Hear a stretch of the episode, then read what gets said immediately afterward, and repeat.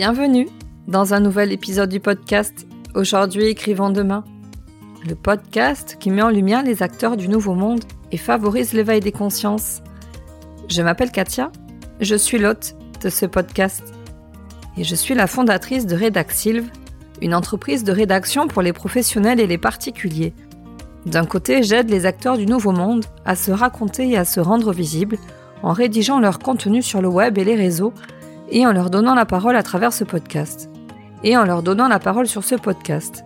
Et de l'autre, j'aide les particuliers à écrire leur biographie, les témoignages, c'est mon dada. À travers ce podcast, je vous propose de découvrir comment des humains engagés et conscients participent aujourd'hui à la construction du monde de demain, le nouveau monde. Ils aspirent à un monde plus juste et plus respectueux du vivant. Ils se préoccupent des humains, des animaux et de l'environnement dans lequel ils évoluent et favorisent leur mieux-être. Tels des colibris, ils apportent leur pierre à l'édifice. Ils sont le changement que l'on veut voir dans le monde. Tous les lundis, je mets en ligne une nouvelle interview d'un acteur du Nouveau Monde pour que vous puissiez connaître son histoire et son talent, comprendre qui il est, ce qu'il fait, comment il est arrivé à faire ce qu'il fait, savoir ce qu'il apporte à ce nouveau monde. Je vous embarque avec moi le temps de cette rencontre en toute authenticité et humilité. Aujourd'hui, j'ai le plaisir d'interviewer Benjamin Farougia, d'une voix pour soi. L'on s'est rencontrés il y a environ trois ans. Nous sommes voisins. Quand je vous dis que je suis entourée de pépites, je ne vous mens pas. Son parcours m'a interpellé. Anciennement batteur professionnel, il a connu les plus grandes scènes aux côtés des plus grands artistes à travers le monde. Et comme il le dit lui-même, il avait tout pour être heureux. Pourtant, arrivé à la trentaine, il connaît une période de remise en question existentielle importante qui s'apparente à un temps de crise où il va tout remettre à plat dans sa vie. Ses relations affectives, sa vie professionnelle, ses aspirations. C'est alors que s'ouvre à lui le champ des thérapies holistiques qu'il expérimente pour lui-même avant de décider d'en faire sa nouvelle vie professionnelle. Benjamin est désormais thérapeute holistique. Il est hypnothérapeute, praticien en soins énergétiques et sonothérapeute. Je vous invite à vous immiscer dans notre conversation. Bonne écoute. Bonjour Benjamin. Salut Katia. Comment vas-tu? Bah ça va super, merci de m'inviter. Merci à toi d'avoir répondu présent. Ouais. Alors est-ce que pour commencer, tu veux bien te présenter? Eh ben, je vais tenter euh, cet exercice qui est pas forcément toujours facile. Je m'appelle Benjamin Farugia, je suis thérapeute. Je vis dans les Landes depuis euh, quelques années, depuis pas si longtemps. Après avoir fait une reconversion, euh, je suis passé de la musique professionnelle au milieu de la thérapie. Et voilà, très brièvement, j'ai 38 ans. Euh, que dire de plus euh, Bon, ben voilà, je suis a priori un être humain qui est en quête de spiritualité, de plus de profondeur dans ma vie. Et, puis voilà. Alors, tu nous dis que tu es en reconversion professionnelle Ouais. ou en évolution professionnelle En évolution professionnelle, oui, parce que la musique, de toute façon, fera toujours partie de fera toujours partie de ma vie. Elle a été présente depuis euh, ma naissance, et puis il n'y a pas de raison que ça se termine. Disons que euh, aujourd'hui, je me sers de la musique non plus forcément pour divertir, même si ça m'arrive de faire encore quelques concerts de temps en temps, mais on va dire que je me sers plutôt de la musique pour ses vertus euh, thérapeutiques et vibratoires.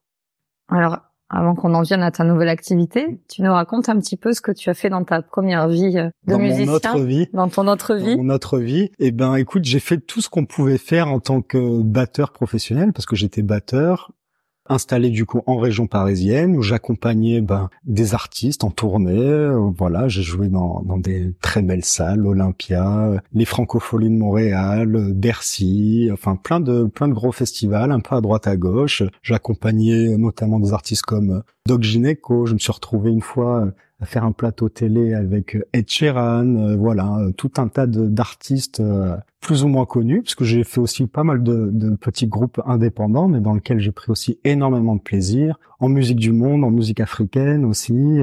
Le live, ça a pris beaucoup de place dans ma vie, mais je faisais aussi des séances d'enregistrement pour des musiques de pub, des musiques de films, enfin voilà. J'ai fait, je pense, tout ce qu'un musicien euh, peut faire pour euh, gagner sa vie et puis euh, et puis vivre euh, vivre de son art. Tu avais toujours voulu être musicien? Je sais pas. En fait, moi, si tu veux, mon père est musicien professionnel déjà, donc finalement je le voyais, j'assistais à ses répétitions, je devais avoir deux ans, enfin ça a vraiment toujours fait partie de ma vie. Je pense que j'ai mis du temps à passer le cap de me dire je veux faire de la musique, peut-être parce que bah j'avais déjà un papa qui était dans la musique, euh, je savais que le métier n'était pas forcément toujours facile aussi.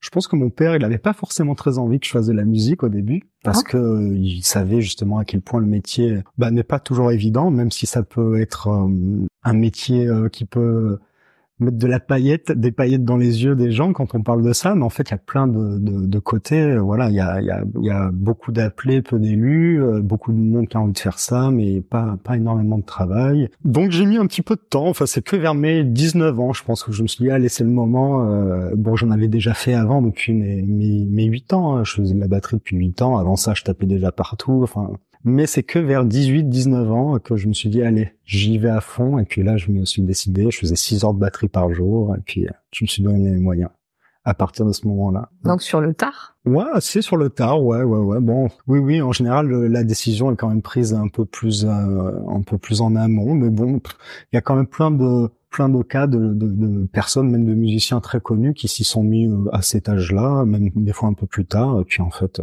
quand on est euh, quand on est motivé, quand on ressent vraiment l'élan du cœur, bah en fait à partir de ce moment-là, moi comme je t'ai dit, je faisais des fois 6 heures, 7 heures de batterie par jour et puis euh, c'était normal quoi en fait, je prenais du plaisir en fait. Quand on aime, on compte pas vraiment quoi. C'était pour t'entraîner?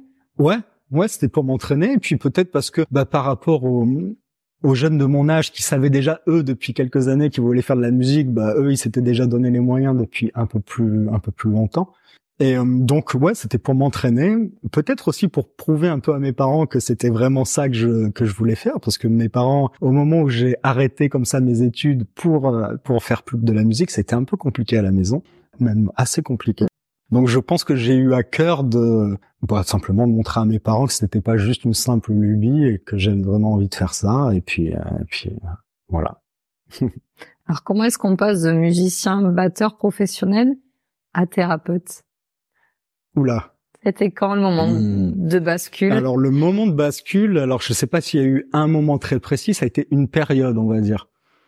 On va dire que c'est un petit peu avant mes 30 ans ou vers mes 30 ans qu'il y a eu vraiment quelque chose qui s'est passé. J'ai vécu à ce moment-là une espèce de crise une crise existentielle, une crise spirituelle. Enfin, c'est avec le recul que je vois ça comme ça, mais sur le moment, c'était une, une, dépression. En fait, ça faisait, ça faisait plusieurs années que je me, j'avais l'impression de me traîner un nuage noir au-dessus de ma tête. Qu'officiellement, j'avais tout pour être heureux. dans la musique, ça marchait. J'étais je, en tournée à cette époque-là avec Doc Gineco. J'avais euh, une compagne sur le papier, elle était euh, idéale pour moi, des amis, euh, ma famille, enfin une famille aimante. Mais en même temps, j'avais l'impression que la vie, ça ne pouvait pas être que ça comme si j'étais en train de passer à, côté de quelque chose de, de, fondamental dans la vie, comme si ma vie elle manquait de, elle manquait de sens, elle manquait de profondeur.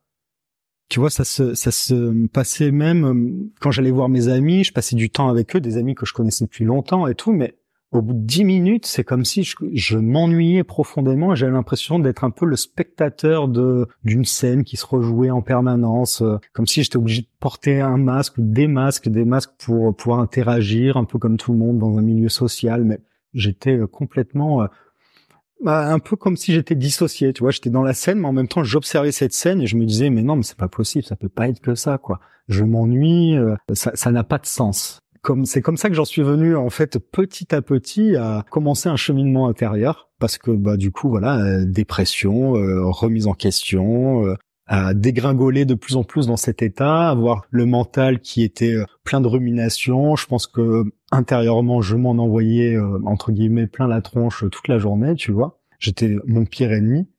Mon ex-compagne, merci à elle, à l'époque faisait déjà pas mal de méditation. Et du coup, à cette époque-là, ben, je pense qu'elle a lu en moi comme dans un livre ouvert en me disant, ben, tu sais quoi, je pense que tu es dans une période où là, tu as besoin de te retrouver seul et je pense que ça te ferait du bien de méditer. ben, c'est comme ça que ça s'est passé. On s'est, on s'est séparés. À partir de ce moment-là, j'ai commencé à méditer, puis de fil en aiguille, ça a commencé euh, par cinq minutes par jour. Et puis dès que je commence de toute façon à me passionner pour quelque chose, dès que je sens cet élan du cœur, j'ai cette faculté à aller à plonger quand même assez vite, à devenir presque boulimique en tout cas d'une activité, d'une d'une lecture, de, de, voilà. Dès que ça me passionne, j'y vais, j'y vais, j'y vais à fond quoi. Et du coup, de fil en aiguille, la méditation s'est installée. Alors au début, c'était c'était pas évident. Hein. Mais euh, six mois après, euh, après avoir commencé mes premières séances de méditation, j'allais faire ma première retraite Vipassana. Donc Vipassana, pour celles et ceux qui ne connaissent pas, c'est une retraite de dix jours. On fait vœux de silence et on médite euh, environ, voilà, de dix heures par jour à peu près. Où du coup, on ne parle pas, on a le droit ni à un bouquin, ni à son téléphone, bien évidemment, ni à un ordinateur, ni même de quoi écrire. On reste pendant dix jours avec soi-même à méditer. Autant te dire que ça a été une des expériences, bah, je pense une des expériences les plus difficiles que j'ai vécues, mais en même temps une des plus belles et des plus révélatrices, transformatrices même peut-être, même si moi j'avais du mal à le voir, mais là où ça m'a fait vraiment un tilt, c'est que des gens que je côtoyais qui n'avaient rien à voir avec ce, ce milieu-là, avec ces, ces expériences et tout, euh, venaient me voir après avoir fait cette retraite en me disant mais qu'est-ce que tu as fait? Il y a quelque chose qui a changé quoi.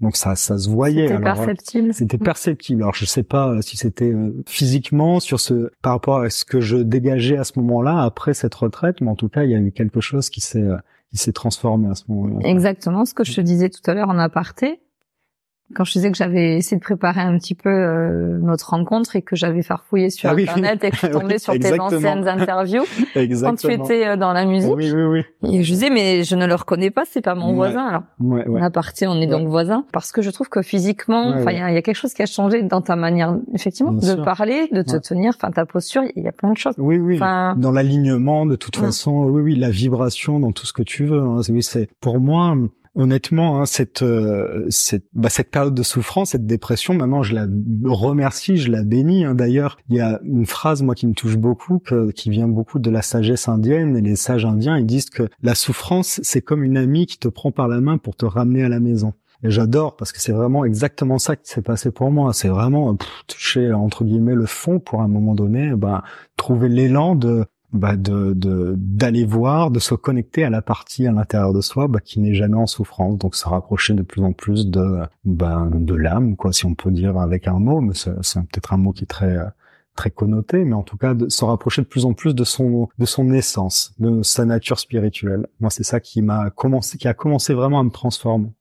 Et du coup, pour revenir à ta question, comment je suis passé de la mmh. musique, et eh ben, du coup, j'ai vu que ça me transformait sur sur tous les niveaux, sur mes activités, sur mes relations sociales, sur ma façon de voir le monde, sur juste je me baladais dans la nature, j'arrivais à être dans des, dans des états de, de joie, d'amour, mais pour rien en fait. Je me souviens d'une expérience où euh, j'étais dans le métro parisien et je sentais une énergie qui venait de mon cœur, tu sais, genre de, de une ouverture du cœur et j'étais dans le métro pourtant dans une ligne en plus qui est pas forcément c'est pas forcément la joie et c'est comme si j'arrivais à propager cette énergie, tu vois, sur les gens et ça me ça me mettait dans une joie que j'ai j'ai presque jamais vécu autrement quoi tu vois et pour rien en fait sans sans aucun objet juste et puis ouais, spontanément surtout et spontanément ouais, mais parce que j'étais dans des, dans des périodes où voilà j'étais je méditais beaucoup plus qu'aujourd'hui. Là aujourd'hui j'ai peut-être un peu moins le temps mais des fois je méditais deux heures trois heures par jour. J'étais énormément dans la gratitude euh, voilà c'est presque c'était mon mantra presque je me répétais toute la journée c'était merci pour rien, quoi, juste d'être dans cet état. Et puis en faisant ça, petit à petit, ça vient ouvrir le cœur tout naturellement. Hein. C'est, en tout cas pour moi, c'est comme ça que ça s'est passé, quoi. Et du coup, ben, c'était tellement en, train de me transformer que je me suis dit, euh, la première, euh, les premières pensées qui me sont venues, c'est mais il faut que je partage ça, il faut que je fasse goûter ça aux gens parce que c'est incroyable. Et du coup, bah moi je me disais, mais je me rendais compte qu'il y avait pas mal de gens que bah, l'activité de, de venir méditer, bon c'est pas tout le monde qui arrive à s'y mettre euh, dans le tumulte de notre quotidien, arrive à se poser euh, entre guillemets à ne rien faire même si on ne fait pas rien quand on mmh. médite. Mais voilà il y a beaucoup de gens encore qui rechignent un petit peu. Du coup je me suis beaucoup passionné pour euh, pour les états modifiés de conscience qu'on retrouve bah, du coup en méditation mais qu'on retrouve aussi beaucoup en hypnose outil que je que je pratique en, en cabinet aujourd'hui. Et du coup, j'ai commencé voilà à m'intéresser à l'hypnose, à me former en hypnose, à me former à la PNL. Puis après, il y a le soin énergétique qui est par des synchronicités, des rencontres, voilà. À partir du moment où on est, euh, en tout cas pour ma part, ça s'est passé comme ça. Mais à partir du moment où j'étais aligné, c'est comme si je n'avais plus qu'à suivre les, les, les, les, petits cailloux que posait l'univers pour moi, tu vois, sur mon chemin, par le biais de synchronicité, par le biais de rencontres, par le biais de bouquins qui m'attendaient dans des endroits. Enfin, tu vois, c'est que des trucs comme ça. Et puis, euh, en fait, euh, bah, depuis, ça s'est pas vraiment arrêté, quoi. Ouais. Alors aujourd'hui, qu'est-ce que tu fais précisément? Parce que tu as plein de cordes à ton arc. Ouais. Alors aujourd'hui, bah, comme je te l'ai dit, j'accompagne les gens. me connaissent surtout pour ma casquette, euh, on va dire d'hypnothérapeute même si j'aime pas me rentrer dans une case, me mettre, je, je, je me vois pas comme un hypno, hypnothérapeute, je me vois comme un accompagnant qui a quelques outils, on va dire, euh, qui maîtrise certains outils et qui un peu, je m'adapte en fonction de de la problématique pour laquelle vient me voir euh, la personne.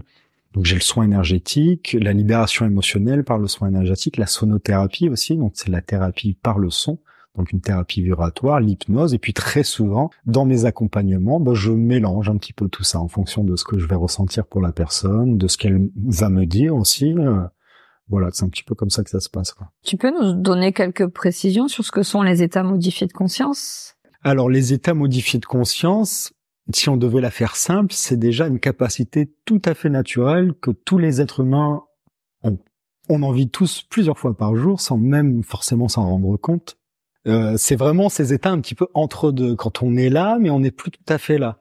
Par exemple, on en parlait tout à l'heure, bah, tu sais, cette sensation quand tu fais un trajet que tu connais peut-être bien, ou même des fois des trajets qu'on connaît un petit peu moins, mais tu arrives à ta destination et tu te souviens plus du tout de, du trajet, quoi. C'est comme si ça s'était fait en pilote automatique. Mais aussi, par exemple, juste avant de t'endormir, quand t'es pas encore tout à fait endormi, mais pas tout à fait, mais plus tout à fait éveillé, tu vois, ces états un peu entre deux, ça, c'est un état aussi modifié de conscience. On peut en vivre après une séance de yoga, pendant la méditation, quand on fait des exercices de respiration, après une séance de sport, quand on se balade dans la nature. Tout ça, c'est il y a y a plein de il y a pas un état modifié de conscience, il y a une multitude d'états modifiés de conscience et qui sont très souvent même propres à chacun. Un état de transe, ça va pas être le même chez Katia, pas le même chez Benjamin, on va tous le vivre de manière différente quoi.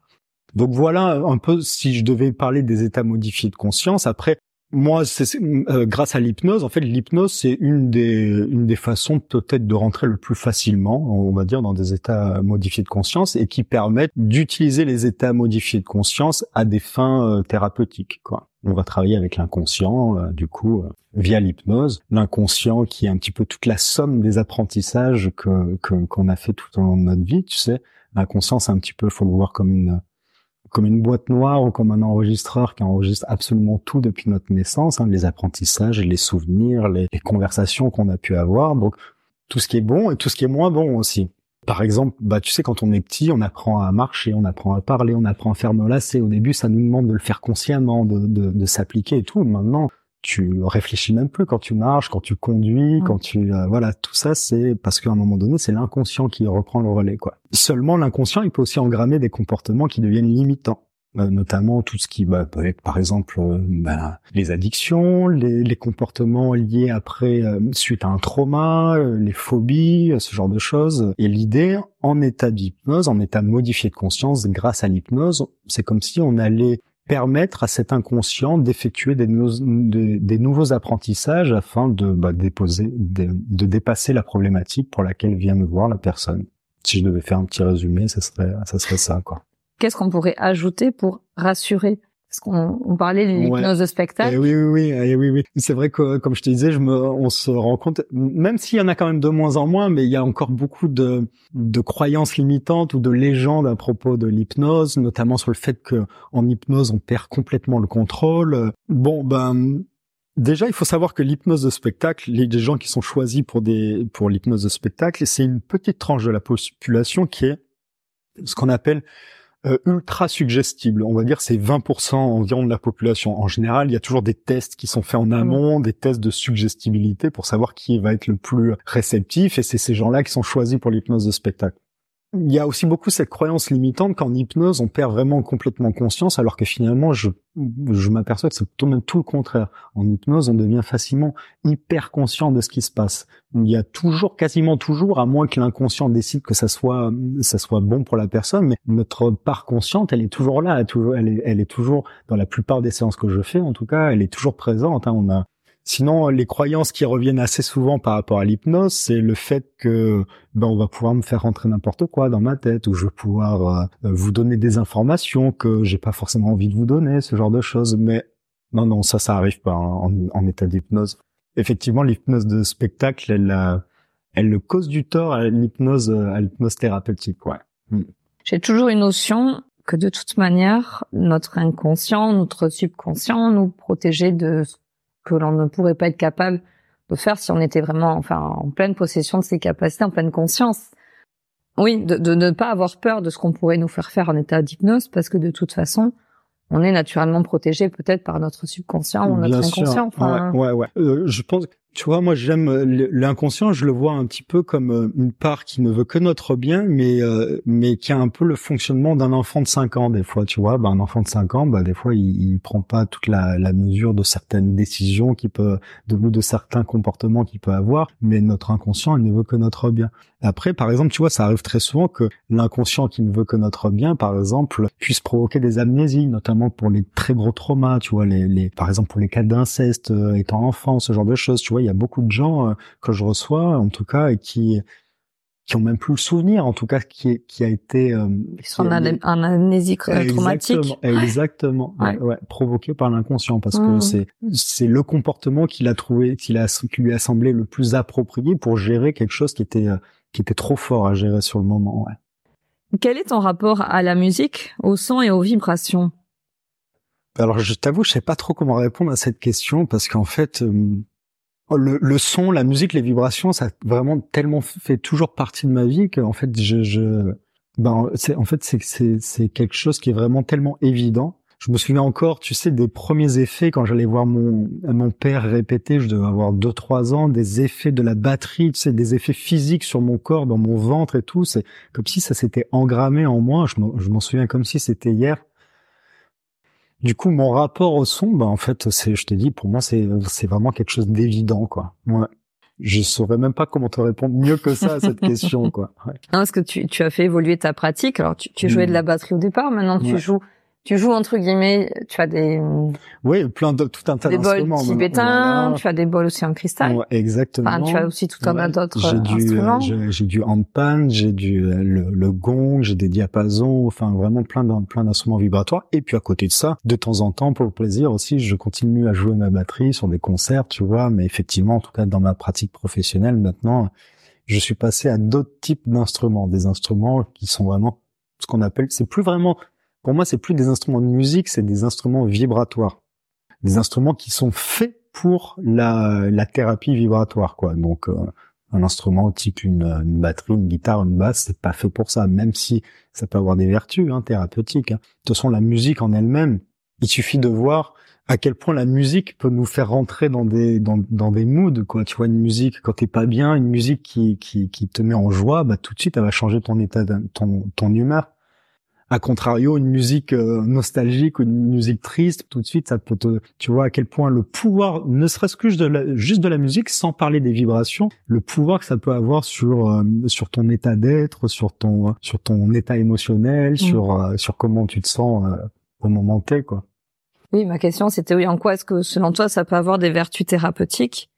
Qu'est-ce qui fait que ça peut avoir des vertus thérapeutiques? Ben alors là, là ça on pourrait en parler pendant des heures parce que si on parle du côté vibratoire, ça on peut ça rejoint euh, ben, le domaine de la spiritualité ou même de la physique quantique maintenant qui dit que tout est vibration. Même euh, la matière tu vois cette table euh, l'illusion de la matière ben, si on pouvait zoomer au niveau le plus microscopique on s'apercevrait ben, qu'en fait tout ça ce n'est que de la vibration. La matière c'est une vibration qui vibre mais très lentement quoi nous-mêmes, notre corps, en fait, on est, on est des êtres vibratoires. Un atome, il est fait de 99,99999% de vide. Du coup, on n'est que du vide. C'est tout est, tout est de la vibration. Du coup, si tout est vibration, tout a une vibration. Donc, euh, un être humain, il a une vibration. Une pensée, ça a une, vibration. Une émotion, ça a une vibration. Un organe, ça a une, une vibration. Du coup, ben en fait, avec le, avec les, avec les instruments, ça nous permet d'aller rééquilibrer euh, des fois certaines choses qui auraient besoin d'être rééquilibrées au niveau émotionnel, au niveau physique, au niveau euh, physique, au niveau du système nerveux. Euh, voilà, c'est un petit peu, si je devais un petit peu parler très grosso modo, parce qu'encore une fois, on pourrait rentrer tellement profondément là-dedans, mais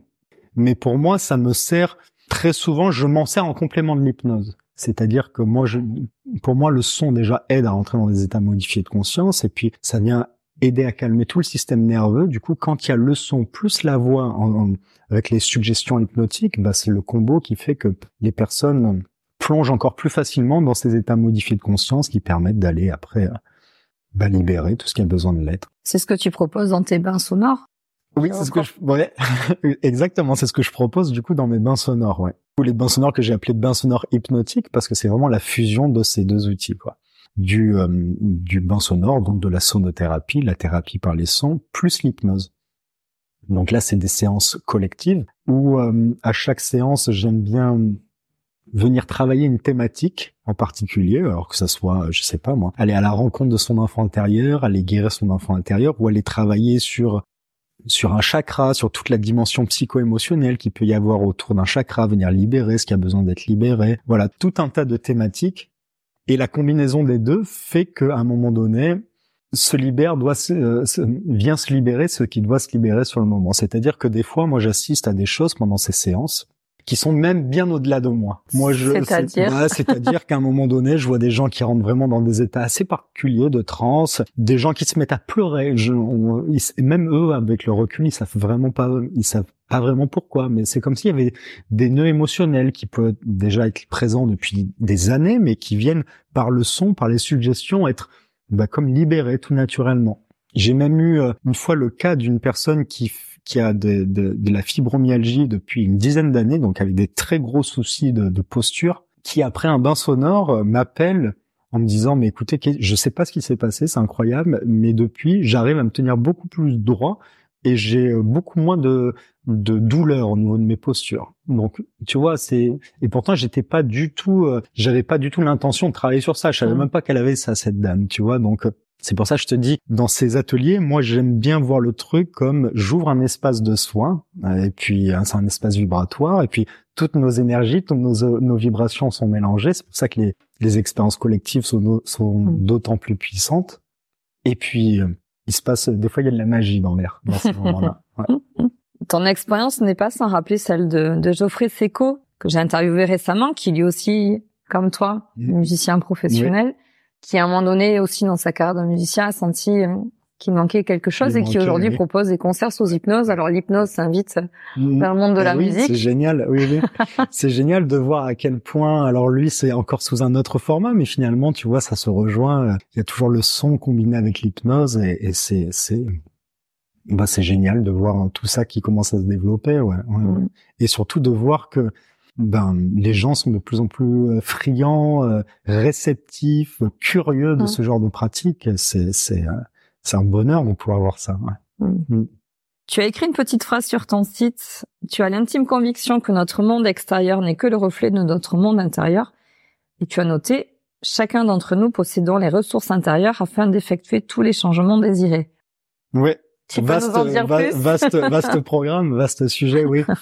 Alors, c'est toujours euh, pas évident de savoir par quel bout commencer. En tout cas, si on prend cette première partie de phrase, notre monde euh, extérieur est le reflet de notre monde intérieur, bah finalement ça c'est un, un, des grands principes qu'on retrouve dans, pour ne pas dire quasiment toutes les traditions spirituelles. Si je devais te la faire très simple, bah quand tu es dans un état de paix intérieure, quand tu es en paix avec toi-même, bah le monde extérieur il te paraît en paix. Je pense qu'à peu près tout le monde a déjà connu un état quand on est amoureux par exemple, on a l'impression que le monde, tu vois, même s'il pleut, même si on est dans des embouteillages à Paris, mais que le monde c'est le plus beau du monde, tu vois. Tout ça pour te dire que ton état d'être, finalement, c'est un petit peu ton état intérieur, c'est un petit peu comme un filtre par lequel tu viens appréhender le monde, quoi, tu vois. Si je devais le, résumer un petit peu euh, simplement. Le problème, c'est que la plupart d'entre nous, on a tendance à prendre le problème mais dans l'autre sens, c'est-à-dire bah tiens, je vais aller manifester, je vais travailler sur des choses extérieures, plus d'argent, avoir une maison, avoir une copine, euh, ou quand j'arriverai à la retraite, là je pourrais être heureux. Mais en fait, c'est le contraire. Soit d'abord, occupe-toi de ton état intérieur, et puis tu vas devenir de plus en plus aligné, de plus en plus euh, vibrant, et puis tu vas commencer naturellement, sans même avoir à faire d'efforts, à manifester un monde extérieur qui va correspondent à la vibration que tu es en train de vibrer. C'est mm. aussi ce qu'on peut appeler presque le pouvoir de l'attraction aussi à un moment donné. Tu vois, c'est mm. tu vibres une certaine fréquence et puis l'univers il va réagir sur cette même fréquence. Tu sais, c'est comme des euh, des, euh, des, des des ondes radio quoi tu vois hein, des, des ondes qui euh, qui un poste qui émet certaines ondes et puis qui fait que ça vient interagir avec les mêmes les mêmes fréquences vibratoires quoi tout simplement mais à contrario bah si ton état intérieur il est bah, un peu anxieux si par exemple tu es beaucoup dans la peur et eh ben finalement c'est comme si tu vas manifester toutes les raisons d'avoir peur quoi tu vas tomber sur les informations qui vont te faire peur, tu vas ah. voir, tu vas, tu vas entendre une conversation qui va te faire peur, et puis en fait c'est c'est fou à quel point, ben, en fait, il s'agit, on dirait que c'est pas grand chose, mais c'est simplement arriver à changer son regard. Et ça, ça commence par soi. D'où une voix pour soi, le nom de ton activité. Exactement. oui, oui, oui, oui. Alors oui, je sais même pas trop comment il m'est venu ce nom. J'aimais bien le parallèle entre la voix VOIE et voix VOIX parce que en hypnose on utilise beaucoup la voix mais aussi la voix VOIE. Moi, pour moi, c'est très cher à mon cœur parce que bah c'est étant dans un certain cheminement euh, personnel, cheminement intérieur, ça me sonnait plutôt juste. Et vers soi, pour moi, le soi avec un grand S, c'est quelque chose dont on parlait un petit peu en aparté. Hein. Cette quête de notre nature véritable, de cette conscience absolue. Euh, ouais, c'est c'est un peu le pour moi le, saint graal en tout cas. Ouais. Du coup. Euh, du coup, voilà, ouais, le, le nom m'est venu comme ça. Quelle est la raison d'être de ton activité? Alors, bah, tu vois, on parlait tout à l'heure de notre euh, monde intérieur et tout ça. Bah, moi, déjà, c'est tout simplement accompagner les gens pour les aider à, déjà à mettre en lumière ce qui euh, vient perturber leur monde intérieur. Très souvent, on a l'impression que ça vient du monde extérieur, mais non, en général, ça vient plutôt du monde intérieur. Donc, ça va être mettre en lumière toutes les croyances, toutes les blessures non digérées qui ont encore besoin d'être libérées, tout peut-être les schémas qui sont un petit peu les schémas de pensée, les schémas, les schémas comportementaux qui sont peut-être même encore inconscients chez la personne, tu vois. Mais c'est déjà la première des choses, c'est finalement accompagner les gens à prendre soin de leur monde intérieur. Mmh. Parce qu'une fois qu'ils apprennent à prendre soin de leur monde intérieur, ben en fait pour moi c'est gagné parce que là ils reprennent leur pouvoir moi, pour moi, c'est vraiment quelque chose qui est hyper important. Je suis pas, euh, j'aspire à ce que les gens ne viennent plus me voir. En fait, c'est qu'ils euh, qu'ils puissent euh, après quelques séances bah, avoir des prises de conscience et vivre certaines libérations qui après leur permet petit à petit de ben aussi de s'éveiller à, à, autre chose, à une, une, autre dimension que simplement le, la vie matérielle, le corps. voilà. Pour moi, encore une fois, c'est ce qui m'a transformé, hein, cette ouverture vers vers euh, ma nature un peu plus spirituelle et c'est vraiment le grand pourquoi de mon activité il est là hein. c'est vraiment euh, pour l'instant ça se fait via la thérapie après je, franchement peut-être que ça se fera via autre chose hein. je suis pas du tout euh, arrêté à, à, ça tu vois mais en tout cas je sens que ce qui me met le plus en joie et ce qui me fait le plus vibrer c'est de parler de parler de ça de, de, de peut-être d'éveiller un petit peu les consciences, euh, si j'ose dire, même si ça fait un petit peu, euh, je sais pas, peut-être prétentieux, mais en tout cas, c'est, c'est, il y a vraiment, il y a vraiment de ça, parce que c'est ce qui m'a transformé moi. T'as des retours d'expérience de patient. Alors, je sais pas comment tu appelles les personnes que tu accompagnes. Ouais, alors patient, j'ai pas le droit officiellement, donc c'est des clients. voilà, ouais, c'est la, c'est la médecine. Ouais, ouais. Donc, des euh, clients. donc moi, c'est plutôt des clients. Ouais. ouais. Qui ont vécu cette même transformation. Ah bah oui, oui, oui, carrément. Et puis ce qui est, ce qui est, ce qui est hyper drôle, c'est que finalement tous les, les clients que je reçois, euh, c'est, euh, j'ai l'impression de me voir il y a quelques années de me voir quand j'étais au tout début ou pas encore, euh, tu vois, quand j'étais dans cet état dont je t'ai parlé au début de l'interview, dans cet état un peu de, déprime, euh, à perdre mes repères, à me dire mais en fait euh, la vie c'est pas ça. Tu vois, je reçois beaucoup de personnes qui sont en burn-out, qui sont en dépression, qui sont dans des crises existentielles, tout ça. Et c'est moi, il n'y a pas plus grand bonheur de voir les gens qui commencent à, rayonner de plus en plus cette cette vibration qui qui bah, en fait qui nous caractérise tous. Hein, quand on commence à sortir de tout ces filtres de les filtres de nos blessures et tout ça, bah de voir qu'en fait c'est comme si ah ben enfin je vois le monde tel qu'il est vraiment et plus à travers bah, tous mes soucis du quotidien, le filtre de mes croyances, le filtre, les filtres de mes blessures de l'enfance, tout ça. Et c'est c'est c'est merveilleux. Mmh. Ouais, ouais. Quelles sont tes valeurs qui euh, t'animent? bah, je pense que la première c'est la bienveillance la bienveillance, que ça soit ben, à la fois dans mon activité euh, professionnelle, mais pas que hein, dans, dans, dans mon quotidien. Ouais. La bienveillance, la liberté aussi. Pour moi, ça c'est quelque chose qui est qui est très très cher à mon cœur. D'ailleurs, c'est peut-être pour ça qu'à chaque fois j'ai choisi des métiers où je suis quand même assez indépendant. Parce que précédemment, tu étais intermittent du spectacle. Ouais. ouais, ouais. Donc pareil, un peu mon propre patron. Euh, donc voilà, c'est ces deux-là que je mettrais après euh, l'entraide, le partage, euh, la tolérance, le non-jugement, voilà, tout ça c'est en tout mm. cas c'est c'est des des valeurs que je vois bien de plus en plus incarnées dans ce nouveau monde en tout cas. En tout cas, c'est ce que je souhaite. qui est-ce qui peut bénéficier des soins ou des accompagnements que tu proposes? Bon, en fait, j'ai envie de te dire à peu près tout le monde. Hein. Alors, je t'avoue que pour l'instant, les enfants, c'est pas le public que j'ai le plus reçu parce que peut-être que j'ai mis moins d'énergie euh, dans ce dans ce public-là, peut-être parce que je me sens pas encore finalement encore assez armé ou assez à l'aise.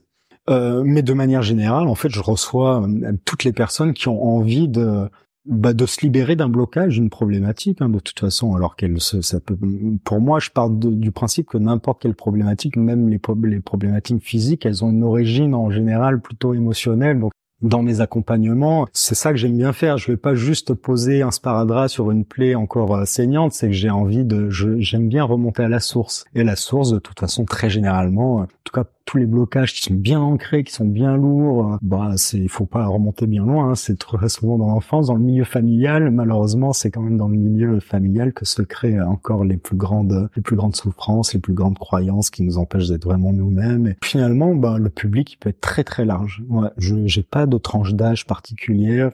Alors, j'ai envie de te dire malheureusement ou pas, mais pour l'instant, mon public, il est majoritairement féminin, étant donné que ben, je constate encore que mes femmes sont peut-être beaucoup plus sensibles, beaucoup plus peut-être éveillées aussi. Euh, n'ayons pas peur des mots. Je ne sais pas, même s'il commence à y avoir beaucoup d'hommes aussi qui commencent à, à s'éveiller aussi, mais il se trouve que peut-être 85% des gens que je reçois, des personnes que je reçois, je pense que ce sont des femmes. Même dans les soins collectifs? Ouais, même dans les soins ah oui. collectifs. Alors on peut imaginer peut-être que ah ouais, les participantes viennent avec leurs conjoints. Ah, ça arrive, hein, tu sais. Euh, oui, oui, ça arrive. Euh. et puis j'ai des hommes aussi qui viennent d'eux-mêmes spontanément tout seuls. Mais non, non, non. Tu vois, même encore le bain sonore que j'ai fait hier, euh, il y avait peut-être sur 19 personnes, je pense que j'avais trois hommes.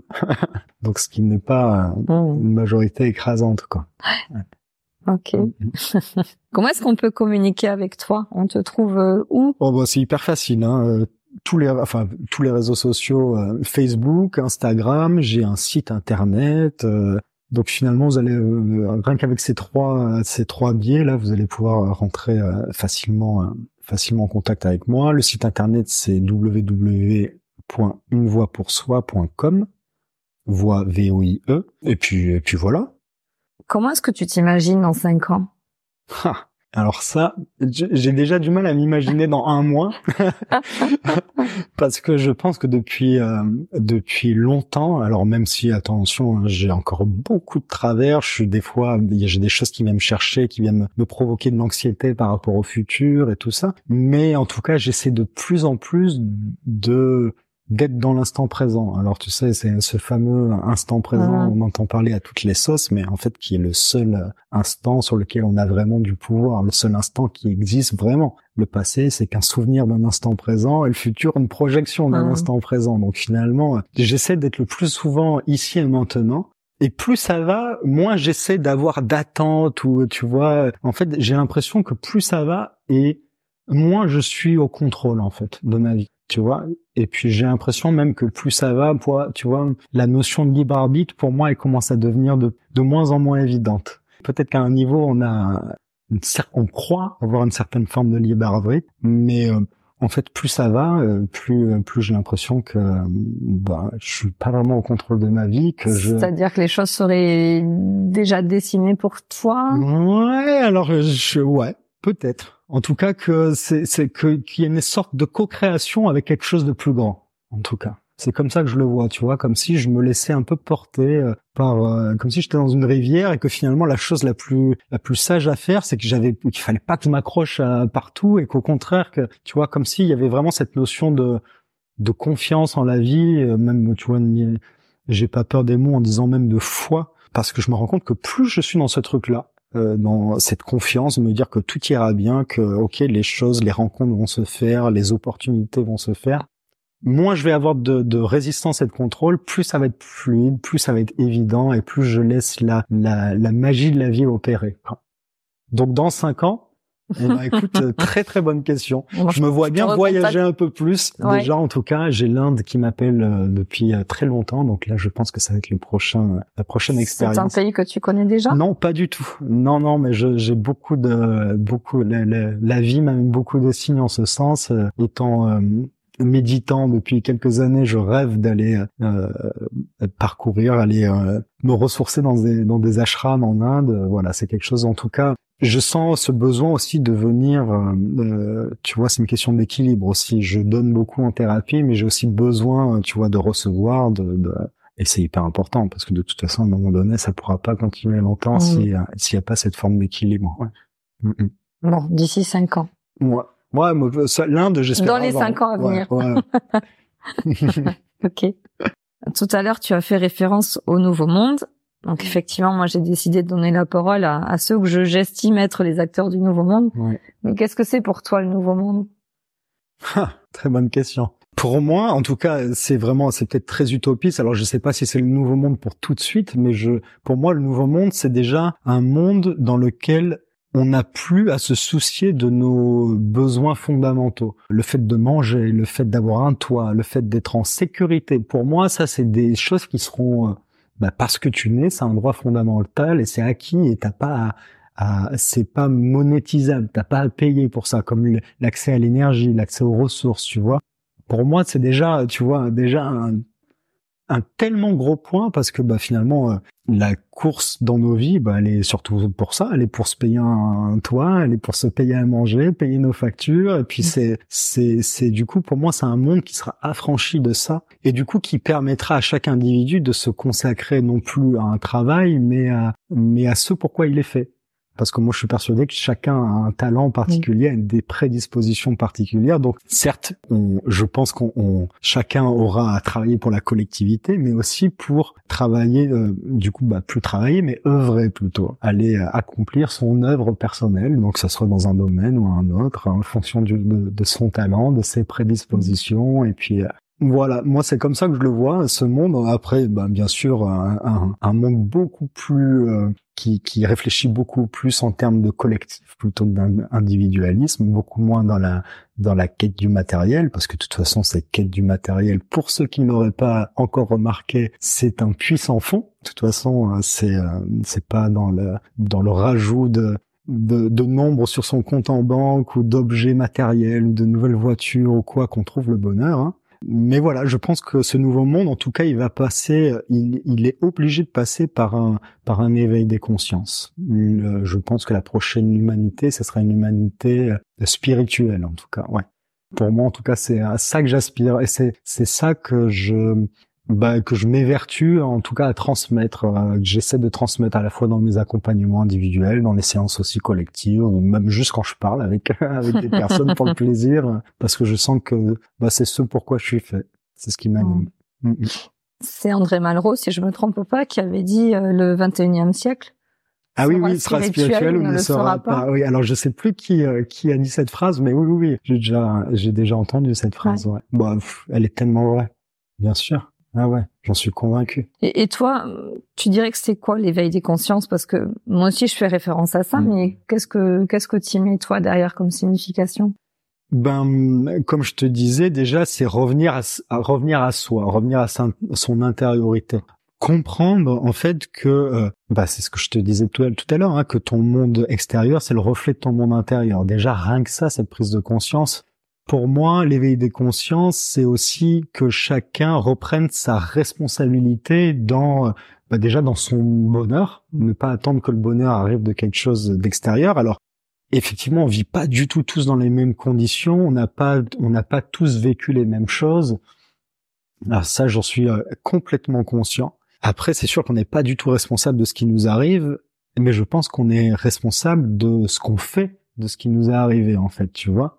Et, et, et c'est en ça qu'il est notre pouvoir. C'est un moment donné de se dire, bah, pour moi, en tout cas, je, dans, dans mon expérience, j'ai l'impression que le bonheur, c'est quelque chose qui se cultive au quotidien et qui n'est pas, qui ne doit pas être tributaire de quelque chose d'extérieur. Alors, j'ai pas beaucoup voyagé dans ma vie, mais un petit peu dans des pays des fois assez pauvres. Et puis, en fait, je me suis rendu compte à quel point, ben, des fois, les gens qui avaient mais mille fois moins que moi, ils avaient l'air, mais des fois bien plus heureux. Que des gens qui peuvent être des fois milliardaires et qui ont toujours cette peur du manque parce que finalement ça vient encore une fois c'est ce que je te disais c'est un puits un puits sans fond. Donc euh, ouverture des consciences c'est ça c'est euh, déjà reprendre sa responsabilité comprendre ou réaliser que eh ben, en fait, euh, nous ne sommes pas un corps, nous ne sommes pas des pensées, nous sommes euh, la conscience qui, qui englobe un petit peu tout ça. Bon, là, on rentre dans des dans des dans des notions peut-être un peu plus abstraites. Moi, j'aime bien, tu sais, cette fameuse phrase qui dit que nous ne sommes pas des êtres euh, humains vivant une expérience spirituelle, mais nous sommes des êtres spirituels vivant une expérience humaine. Ça, c'est une phrase qui me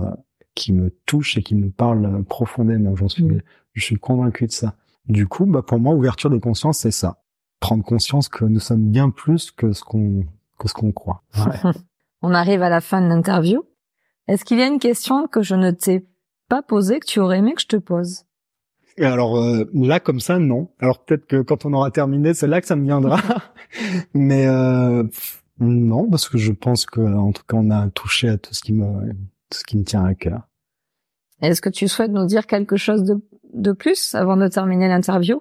Et je te propose mon portrait chinois Ben, alors moi, j'aurais simplement envie de partager un conseil. Euh, j'aurais envie de dire à la part des gens qui pourraient écouter ça, de pas trop écouter leur mental parce que le mental en général, euh, il, a tendance à nous esbrouffer un petit peu, à nous ramener euh, euh, beaucoup de peur parce que il ne fonctionne qu'en rapport avec un référentiel du passé et du coup, il peut pas nous ouvrir un petit peu sur la magie de la vie. Donc c'est moi le conseil que j'ai à chaque fois à donner, c'est un petit peu bah, de redescendre de la tête au cœur, écouter avec le cœur, essayer de, de de ressentir ces élans du cœur, sans trop se poser de questions au début, presque en se disant. Parce que je pourrais te dire, mais très bien, mais on fait comment? Eh Oui, mais voilà.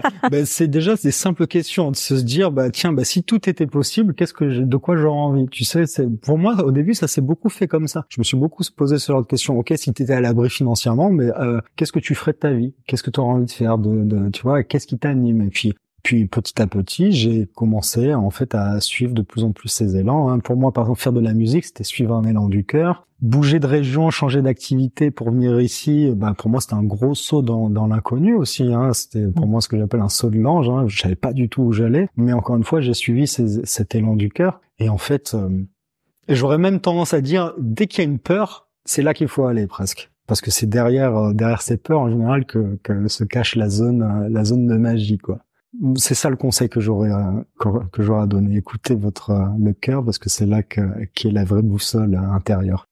On termine avec le portrait chinois. Ouais. Si tu étais un plat, lequel serais-tu? C'est hyper dur comme question ça. je pense que je serais une salade composée. parce que ouais, j'ai l'impression d'être composé de plein de choses, d'avoir plein d'outils, plein de facettes, et c'est ça qui fait qui je suis aujourd'hui. Ouais. Très bien. Si tu étais un livre, je pense que ça serait euh, le pouvoir du moment, du moment présent de Eckhart Tolle. Parce que moi, c'est euh, par ce livre que tout a commencé. D'accord. Mm. Si tu étais un dicton Aide-toi et le ciel t'aidera. Je l'ai vécu, euh, enfin, c'est c'est des expériences que j'ai faites. Hein. De toute façon, c'est même mm. pas un dicton. Pour moi, c'est une règle, une règle de vie, quoi. Et si tu étais un film? Alors ça, je pense que je serais incapable de te donner un film je pense que ça serait un mélange entre euh, Interstellar, Into the Wild et, euh, et Le Seigneur des Anneaux. Tu vois, ah un petit mélange de tout ça, tu vois. J'aime bien cette idée de quête dans Le Seigneur des Anneaux parce que bah, ça correspond beaucoup à cette quête intérieure aussi. Euh, Into the Wild, bah, parce que cette, cette envie de liberté d'un autre monde, et puis Interstellar, pour toute cette ouverture sur sur sur ce qui nous dépasse, en tout cas sur cet infini qui moi me, touche beaucoup et me passionne. Ouais. Alors Into the Wild a été déjà donné plusieurs fois. Ah ouais, bah, tu vois. un film qui, qui marque. Euh... Ouais, ouais. Bah ça m'étonne pas. Ouais. ouais. et pour terminer, si tu étais un super héros. Alors tu sais, je vais peut-être prendre le truc un peu à contre-pied. Je pense que je serais Jésus. Je pense que je serais Jésus. Ouais. Guérir les gens, euh, matérialiser de la nourriture dans mes mains, marcher sur l'eau, euh, ouvrir la conscience, euh, voilà. Pour moi, c'est mon super-héros. Très bien. Merci Benjamin de ta participation. Merci Katia de ton invitation. Et merci beaucoup pour votre écoute. J'espère que le parcours de Benjamin Farrugia vous aura inspiré. N'hésitez pas à le contacter directement sur ses réseaux. Vous trouverez tous les liens dans la description de cet épisode. À bientôt! J'espère que vous aurez pris plaisir à nous écouter. Si vous avez aimé cet épisode et que vous souhaitez continuer à découvrir les histoires de ces acteurs du Nouveau Monde, n'hésitez pas à vous abonner. Et si vous voulez être tenu informé de la sortie du prochain épisode, abonnez-vous à mon profil sur LinkedIn. Merci d'avoir pris le temps de passer ce moment avec nous. Je vous dis à très vite pour un nouveau témoignage d'une belle âme.